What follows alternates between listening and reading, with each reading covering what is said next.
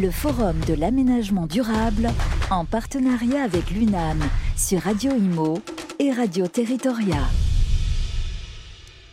Et je suis donc ravie de vous retrouver hein, sur Radio Imo, euh, Radio Territoria, euh, sur ce forum de l'aménagement euh, durable avec l'UNAM. Donc ravie de vous accueillir pour cette nouvelle séquence qui va concerner l'aménagement et le mix énergétique, les énergies au service de la transformation urbaine en partenariat avec GRDF.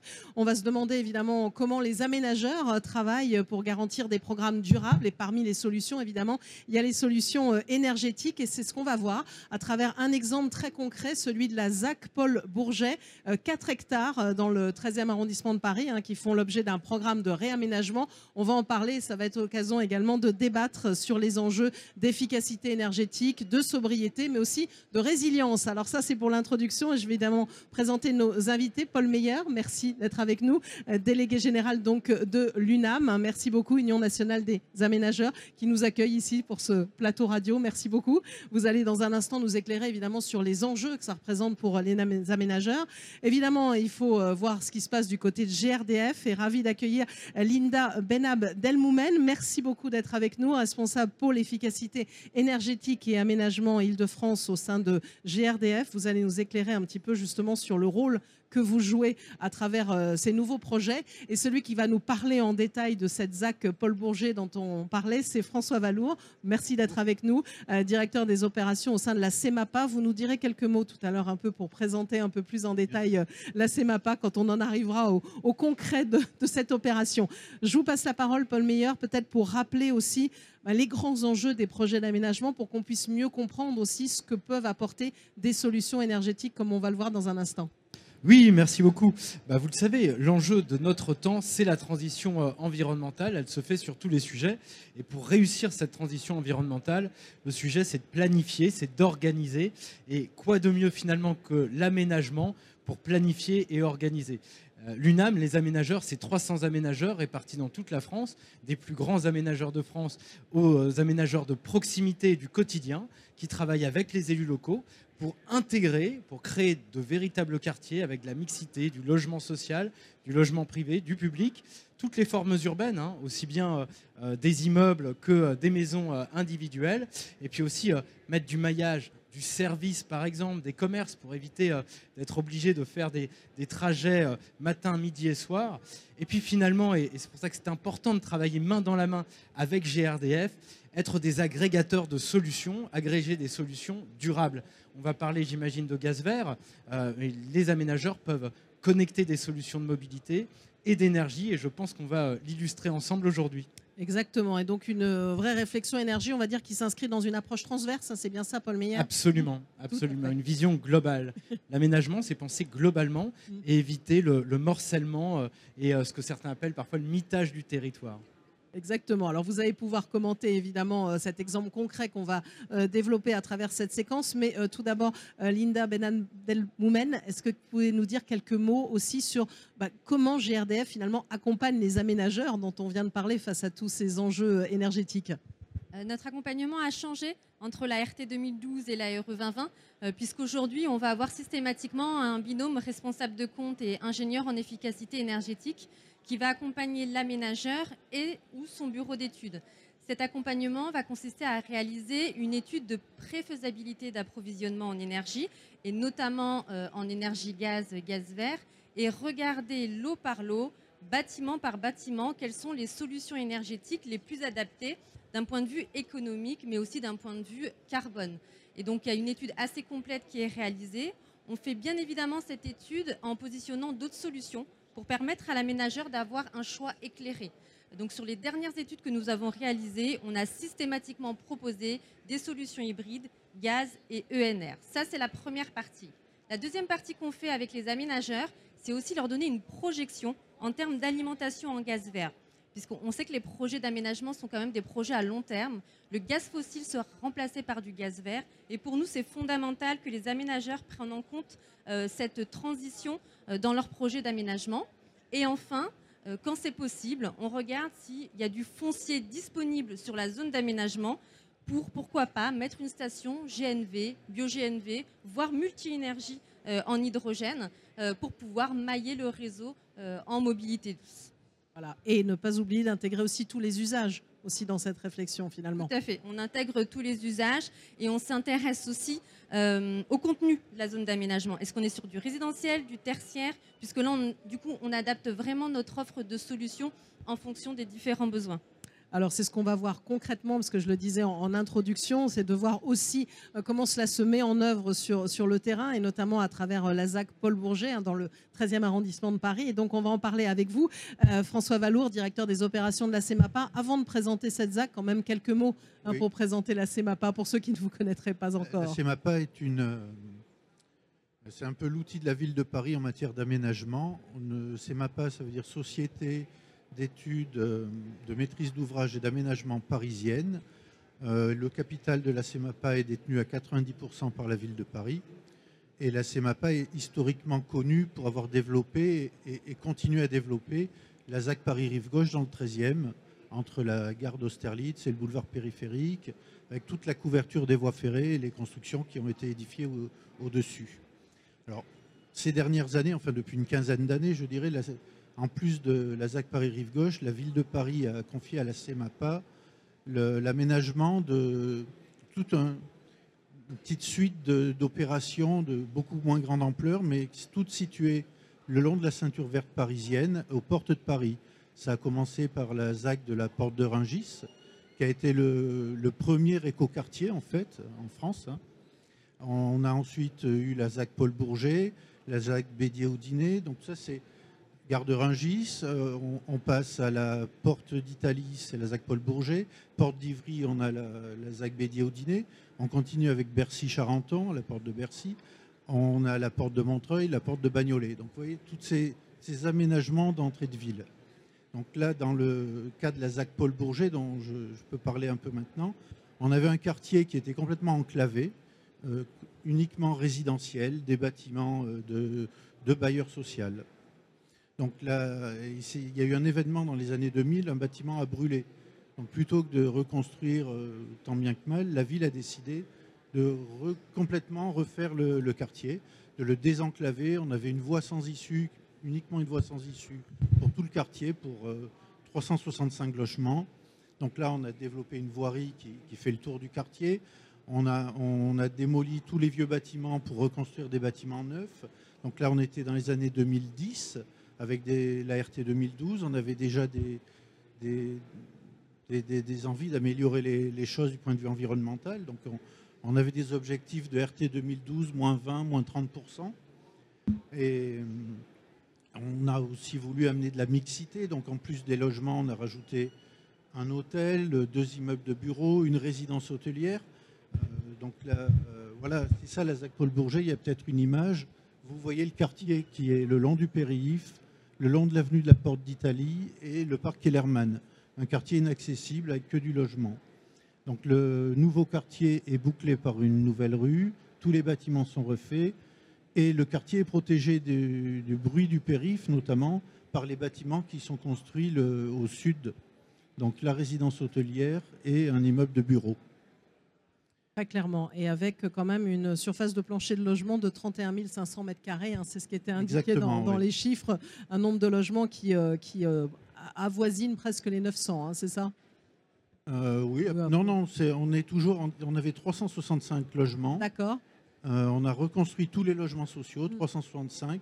On a rajouté 337 logements intermédiaires et 100 logements étudiants. Voilà, donc on arrive presque à 900 si on fait toute une somme en ajoutant, euh, en ajoutant tous ces logements. Donc ça, c'est pour la présentation évidemment de cette ZAC. En termes énergétiques, hein, la CEMAPA et la ville de Paris et GRDF ont, décidé hein, d'expérimenter des solutions euh, gaz ENR innovantes hein, sur la presque totalité des, bâtiments qu'on peut voir. Alors, qu'est-ce qu'on ce qu'on peut en dire, François bah, Valour? D'abord, comment est arrivée l'expérimentation avec GRDF Puisque au départ, on avait deux solutions. Hein. Soit c'est ce qui avait un peu la faveur de la ville de Paris d'ailleurs, développer le réseau euh, de chauffage urbain, CPCU, et ou le gaz. Euh, développer, amener le réseau vapeur qu'on a sur les maréchaux, euh, c'était un peu compliqué parce qu'il fallait construire une sous-station vapeur haut, trouver son emplacement. Il fallait traverser l'avenue de la Porte d'Italie, qui est très encombré en sous-sol. On a des tas de réseaux, le métro. Et en revanche, euh, GRDF avait déjà son réseau sur place, puisque les bâtiments étaient déjà alimentés au gaz. Donc euh, GRDF a en plus proposé de faire une expérimentation en proposant d'installer euh, sur chacun des bâtiments des solutions euh, innovantes qui utilisaient le gaz, bien entendu, mais aussi des énergies renouvelables. Mm. Donc c'est comme ça que la ville, la CEMAPA, ont choisi, on a choisi ensemble de, de travailler avec GRDF. Voilà. Et donc ça s'est organisé comment un petit peu ce, ce couplage aussi euh, gaz-ENR Donc vous l'avez évoqué, hein, c'est pas la seule énergie. Il y a aussi euh, euh, des packs, du solaire thermique, euh, et et aussi dans- dans- même de la géothermie. Oui. Donc avec, GRDF, on s'est associé les, on a associé les, les- les services d'un bureau d'études, le caustique. GRDF en parlera beaucoup mieux que moi si besoin. Mais je vais lui passer la parole après, évidemment. Et on avait les bâtiments 1 et 2 qui étaient construits, qui fonctionnaient déjà avec du, du gaz, avec des chaudières gaz euh, et des panneaux solaires euh, thermiques en toiture. On a décidé de, de choisir ces bâtiments comme solution de base Mhm. à laquelle on comparerait tous les autres bâtiments. Donc, les installations qui ont été retenues par GRDF sur les, les autres bâtiments, on a des packs aérothermiques qui fonctionnent au gaz et non pas à l'électricité, Mhm. Euh, et donc qui échangent avec l'air ambiant. Ça, c'est sur les lots euh, 5 et 7. Sur le lot 8, on a des, une PAC euh, géothermique. Cette fois, on a des sondes qui descendent à 15 ou 20 mètres de profondeur dans le sol et qui vont euh, puiser l'énergie du sol. Mhm. On a aussi des solutions de micro-cogénération euh, avec des panneaux solaires, avec des de récupération sur eau usée, des choses comme ça. Donc tout un, un ensemble de solutions ont été installées, instrumentées par le caustique, ce qui permet de comparer les- leurs performances. Alors, je dois dire qu'on est au début de la mesure des performances, puisque l'opération en termes de construction a commencé en peut-être 2018 Ouais. et on terminera en 2023-24 pour les derniers bâtiments. Ce n'est qu'à ce moment-là qu'on aura pleinement toute la comparaison des, des différentes solutions. Voilà. En tout cas, pour l'instant, ça fonctionne. Les bâtiments sont chauffés et ont de l'eau chaude. Heureusement, c'est déjà une, c'est déjà une bonne nouvelle, mais c'est intéressant de- d'avoir aussi un suivi un peu sur, sur la longueur de ces installations. Alors, euh, Linda Menad Ben Oumen, est-ce que vous pouvez nous dire quelques mots aussi complémentaires euh, sur ces solutions innovantes euh, présentées par, euh, par François du point de vue de GRDF Alors, moi, je vais me permettre aussi d'insister sur euh, le caractère assez exceptionnel de cette zone d'aménagement. Je vous rappelle juste qu'elle a été réfléchie en 2013 et que de 2013, la CEMAPA et la ville de Paris ont eu des exigences en termes de taux de NR sur les différents bâtiments. Que sur cette zone d'aménagement, on a sept lots qui sont instrumentés. Euh, Enfin, je l'ai vu très rarement sur des zones d'aménagement, donc ça veut dire qu'on suit euh, euh, différentes solutions. C'est ce qu'a dit Monsieur Valour, hein, l'hybridation, chaudière avec du solaire, chaudière avec la PAC absorption aérothermique, géothermique, de la microgénération. Donc on était vraiment déjà euh, sur une démarche euh, enfin, très précru, enfin, non, on était très pionniers euh, sur cette démarche euh, d'hybridation. On est effectivement accompagné euh, du COSTIC, qui est un euh, bureau d'études qui euh, a déposé des capteurs hein, sur tous les systèmes pour garantir l'engagement en termes de taux de NR sur chaque solution. Donc les taux de NR, que ce soit pour euh, les besoins eau chaude euh, sanitaire ou le chauffage, varient entre euh, 20 et 30% Et donc on vérifie et on suit avec euh, CEMAPA et la ville de Paris que les engagements écrits sont bien des engagements enfin, au réel. Et, on ajuste avec l'exploitant, avec la maîtrise d'ouvrage. Et ça, c'est important sur vos zones d'aménagement. Les solutions hybrides gaz, ENR euh, respectent parfaitement les seuils 2025 de la RE 2020, mais instrumenter un ou deux bâtiments euh, pour avoir la sécurisation du bon fonctionnement correspondant à la performance que vous attendez. à, vous écouter, est-ce que ça fonctionne comme un contrat de performance énergétique? Alors, ça ne fonctionne pas comme un contrat Ouais, de performance énergétique. engagement, Par contre, il y a bien prenez. une convention Mhm. également avec la maîtrise d'ouvrage et les exploitants Mhm. sur ce taux d'ONR. Et c'est pour ça qu'on a de la chance de voir euh, de manière très récurrente les exploitants. Euh, on, leur, on identifie quand il y a des non-conformités en termes de, bah, justement de fonctionnement euh, de toute la partie ENR, que ce soit du solaire ou des pompes absorption. Et là, ils ont une vraie réactivité. Et puis, il y a un vrai engagement aussi de toutes les parties prenantes. Je rappelle juste, c'est une, une convention qui a été signée en 2013. On est euh, sur la RE 2020. On a deux solutions qui passent les seuils 2025 de la RE 2020. Donc euh, c'est vraiment une très belle vitrine, en tout cas pour les solutions hybrides, gaz, ENR, solaire, euh, et qui montre que ça fonctionne et que ça fonctionne très bien euh, dans le cadre d'un projet d'aménagement. Alors je vais faire réagir Paul Meyer dans un instant, mais peut-être un mot quand même à, glisser, qui est important aussi, François Vallon, c'est parler un peu de sujet, on va dire, d'économie circulaire, quelque part, de biométhane aussi, qui est au, cœur de ce sujet. Et puis évidemment, Linda pourra réagir. Ou Linda, comment Qui veut commencer Déjà, nous, sur le point de vue de l'économie circulaire, on avait le réseau gaz existant, on a gardé le réseau gaz, on l'a réutilisé, plutôt que de créer tout un nouveau réseau qui aurait amené euh, une autre énergie, qui fonctionne au gaz quand même, l'autre énergie. Hmm. Alors Linda. oui, l'économie circulaire, euh, ça va être tout simplement apporté par le gaz vert, effectivement. Euh, si moi aujourd'hui j'encourage les aménageurs à desservir leur zone d'aménagement en gaz, parce que ce gaz fossile va être remplacé par du gaz vert. Il est déjà dans certaines zones d'aménagement, hein, dans le 77, où on a beaucoup de sites de production euh, de gaz vert. Et, je le répète, ne vous passez pas d'une ENR. Euh, ce, serait, ce serait vraiment dommage. Et c'est ce gaz vert qui va apporter toute cette économie circulaire avec les différentes étapes. On est sur une énergie locale, décarbonée.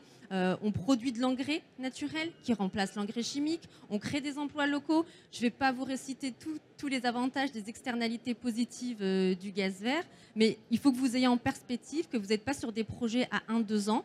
Euh, je vais reprendre un peu la remarque d'un aménageur qui m'a dit oui, mais c'est du marketing ENR parce que le gaz vert, n'est pas reconnu par la RE 2020. Non, ce n'est pas du marketing ENR. Le gaz vert, aujourd'hui, il y en a 3% dans les réseaux. On vise 20% en 2030. C'est une ENR ne vous passez pas de cette énergie. Dans 10-15 ans, n'ayez pas le regret euh, d'avoir fait l'impasse sur, euh, sur ce gaz vert. Alors justement, on, redéveloppera aussi un peu le sujet du gaz vert tout à l'heure. Voilà, je vois de la méthanisation, du digesta. Là, on est à Paris 13e. Vous parliez de local. Vous pouvez on peut s'approvisionner à proximité en Ile-de-France Alors, il y a une distinction entre euh, ce qui circule dans le réseau de distribution en gaz vert et la possibilité euh, ben, d'avoir un contrat de fourniture gaz vert. Ça veut dire qu'aujourd'hui, sur la ZAC Paul Bourget, on pourrait encourager l'ensemble des locataires ou des propriétaires euh, à euh, contractualiser des contrats de fourniture en achetant des garanties d'origine qui leur permettent d'avoir, de certifier l'origine de ce gaz vert. Mais on a bien évidemment, par exemple, dans le 77, on a 44 communes qui sont alimentées en gaz vert. Alors Paul Meyer, peut-être un premier commentaire, puis on continuera avec vous à tirer les enseignements aussi de cet exemple concret que vous venez de nous, présenter. Euh, qu'est-ce que vous inspire la présentation de, cette ZAC Eh bien, l'envie que ce, type de projet soit mieux connu par les décideurs publics et les acteurs locaux notamment, parce qu'il incarne très bien à quel point l'aménagement finalement permet justement eh bien, euh, d'apporter euh, trois choses essentielles à mon sens aujourd'hui pour les citoyens comme pour les décideurs publics. Le sens, parce que vous mettez un sens dans la vie collective et de la manière dont s'organise la vie et euh, les lieux d'habitation. On n'est pas dans euh, le fait de mettre euh, des immeubles les uns à côté des autres, comme ce qu'on voit hélas beaucoup trop souvent, du tout, hein. et qui crée un déséquilibre. Et c'est souvent ce déséquilibre qui fait qu'il y a des habitants qui disent on veut plus voir de construction, on veut plus voir de projet, parce qu'ils sentent que l'équilibre dans leur vie quotidienne n'est pas au rendez-vous. Là, vous mettez du sens et, de l'équilibre. La deuxième chose, particulièrement en période de crise, c'est la maîtrise.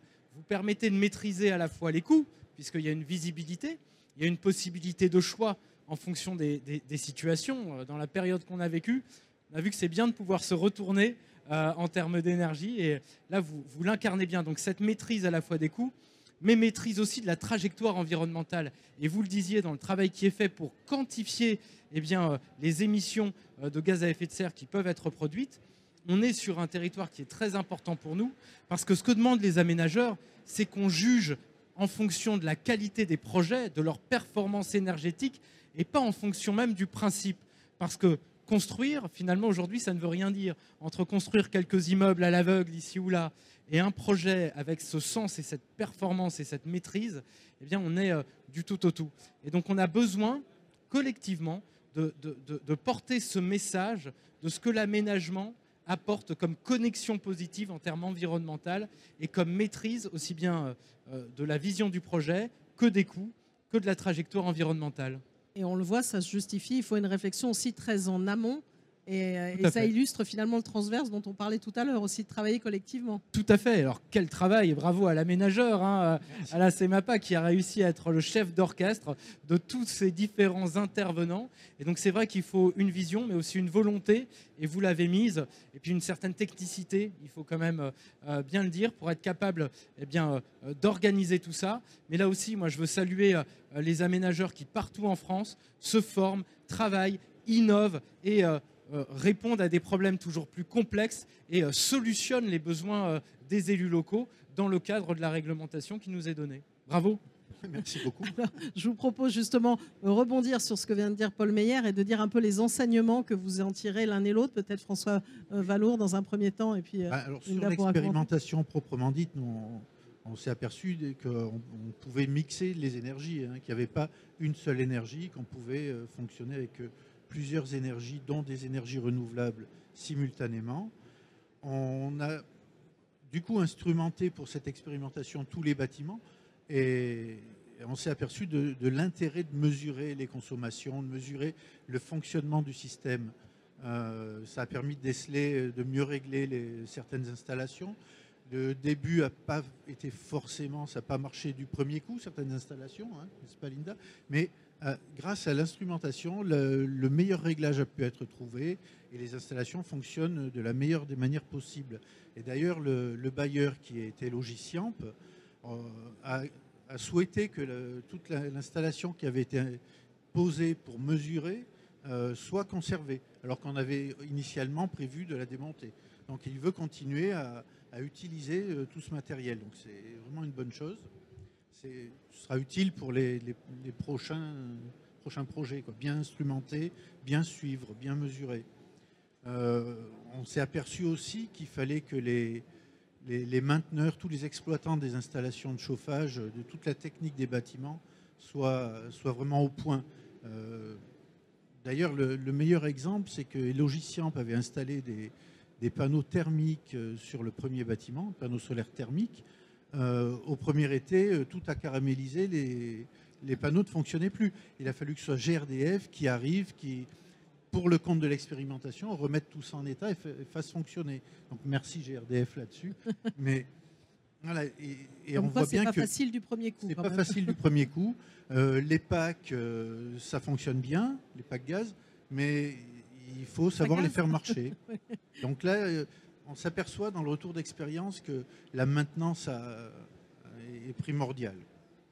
Si je, si je Oui, peux je me permettre, prie, oui. dans, dans une période où l'acceptabilité des projets de construction, d'aménagement en général, et y compris de déploiement de réseau, est, est toujours très difficile, il faut bien comprendre qu'on on travaille tous main dans la main et que, euh, que, les, GRDF comprenne les besoins des aménageurs, que les aménageurs comprennent l'intérêt que nous avons de mettre en avant la solution, par exemple, du gaz vert. C'est aussi un argument pour convaincre de lancer des projets dans cette période atone où, on hésite, où on a peur, où, l'acte de construire est parfois déprécié. Euh, chacun doit comprendre que voilà, si euh, les uns et les autres on, on- on avance avec cette argumentation commune, eh bien on peut convaincre pour permettre le développement des territoires dans la transition environnementale. Bah, c'est très bien parce que vous anticipez quelque part le point suivant, mais c'est très bien. Vous voulez parler aussi d'acceptabilité. Cette question du gaz, du gaz vert, vous l'avez déjà évoqué, donc ça, ça pourra arriver. Peut-être terminer un tour de table et peut-être parler aussi quand même aussi de ce sujet d'acceptabilité. Bien Mm. sûr. Euh, donc, ce qu'on s'est aperçu aussi, c'est que nous, en tant qu'aménageurs, on ne pouvait pas euh, traiter bâtiment par bâtiment. Il faut considérer l'ensemble du quartier que l'on réaménage. Donc, euh, pour ça, chaque fois qu'on est missionné, on, fait des études d'approvisionnement en énergie du quartier. Donc, on, a des AMO qui travaillent pour nous et on cherche la meilleure façon de, travailler, d'amener l'énergie dans le quartier. Euh, sur ce point-là, c'est justement là où on peut parler d'acceptabilité, puisqu'on s'aperçoit que ces bureaux d'études ne proposent plus, ne proposent pas le gaz en tant qu'énergie euh, pour alimenter nos quartiers. hein. Donc là, je pense qu'il faut que GRDF trouve des, des solutions. Exactement, Linda Benan Delmoumen, je vous en prie, je vous passe la parole pour, euh, pour commenter aussi ce point évoqué Qui est votre par bureau Paul. d'études, François On les a tous, tous les bureaux d'études en environnement. Non, mais je comprends parfaitement et c'est effectivement des retours qu'on a de certains aménageurs qui sont euh, frileux euh, à mettre du gaz euh, sur leur zone d'aménagement. Euh, du coup, c'est aussi notre travail, nous, avec ce binôme responsable de compte et ingénieur en efficacité énergétique, euh, d'expliquer que ben, les solutions hybrides gaz ENR respectent parfaitement euh, la réglementation euh, euh, seuil 2025. Déjà, c'est le, premier step. Euh, et ensuite, euh, de, les accompagner avec la même vision qu'on a fait sur la ZAC Paul Bourget. Ça veut dire qu'on n'est plus là pour euh, dérouler des tuyaux, on est aussi là pour euh, accompagner les aménageurs euh, dans la- l'approche énergétique, toujours avec cette vision euh, du gaz vert. Ça, c'est très important, j'insiste, parce qu'on n'est pas sur des projets à court terme, on est sur des projets à long terme. Et donc, pour moi, c'est intéressant qu'un aménageur puisse miser justement sur, sur, ce gaz vert. Et un autre élément aussi, nous, on aime accompagner les bureaux d'études en direct, échanger, challenger. Euh, je vous l'ai dit, hein, on n'est pas euh, que gaz à 100%. Toutes les études que nous réalisons, on fait des études comparatives avec le chauffage urbain, le 100% thermo, le bois, et, et ça permet à l'aménageur de faire un choix éclairé. On a des zones d'aménagement où va y avoir du gaz ENR, va y avoir de l'électricité. C'est un choix, c'est un choix euh, relatif aux enjeux, mais en tout cas, voilà, notre accompagnement maintenant, il est beaucoup plus en amont euh, pour justement euh, éviter ces, ces- ce rejet du gaz.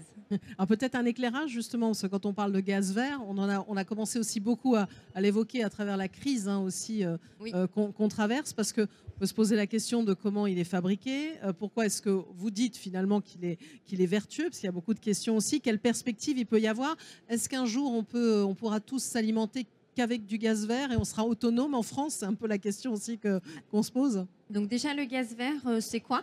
Euh, Le gaz vert, ce sont des matières organiques. Donc c'est un procédé euh, biologique très simple que vous connaissez tous. On met des matières organiques, on les laisse fermenter et il va y avoir un dégagement de gaz. Ces matières organiques, elles vont être, enfin, elles sont issues soit de résidus agricoles, soit de boue, soit de biodéchets. Le, gaz vert ne vient pas de sortir du, du chapeau de GRDF. hein. Euh, ça fait 10 ans qu'on injecte du gaz vert dans le réseau. Cette transformation, on l'a très vite identifiée. Il fallait sortir du gaz fossile pour passer à un gaz vert. Et donc les premiers initiateurs de ce gaz vert, ce sont les agriculteurs. Donc aujourd'hui, euh, sur les sites de production de méthanisation, il y en a beaucoup qui sont sur des sites agricoles. Si vous avez eu l'occasion, ou en tout cas si vous avez l'occasion d'aller visiter un site, vous êtes accueilli par l'agriculteur qui vous explique son modèle économique et comment il fonctionne sur, euh, sur le gaz vert.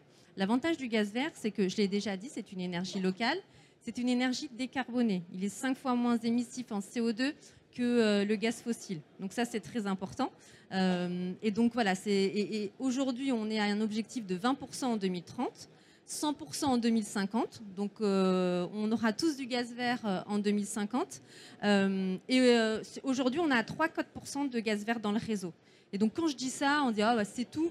Non, c'est pas tout, c'est un réacteur nucléaire en 10 ans. C'est l'équivalent d'un réacteur nucléaire en 10 ans. Donc ne négligeons pas cette, euh, cette énergie. Et puis je vous rappelle juste qu'il y a euh, quelques mois, on s'interrogeait sur notre capacité à être, euh, à être alimenté en gaz et on s'est rendu compte que justement on pouvait être dépendant énergétiquement grâce à ce gaz vert qu'on produisait en France sur, dans nos campagnes. Voilà. Donc il faut encore plus accélérer le développement. Paul Oui, j'aurais réagi, bien réagi là-dessus parce que c'est vrai que c'est aussi un élément de souveraineté et de relocalisation de la production d'énergie. Euh, à l'heure où on a failli avoir un blackout électrique euh, euh, cet hiver, on s'est posé la question. On s'est reposé la question de l'énergie parce que c'est vrai que on a oublié, on a tous grandi. moi, je suis d'une génération qui n'a jamais connu de pénurie d'énergie, où elle est arrivée abondante, pas chère. Je sais que ça peut énerver quand on le dit, mais quand on regarde par rapport aux autres pays du monde, on a eu une énergie abondante quand même et pas chère.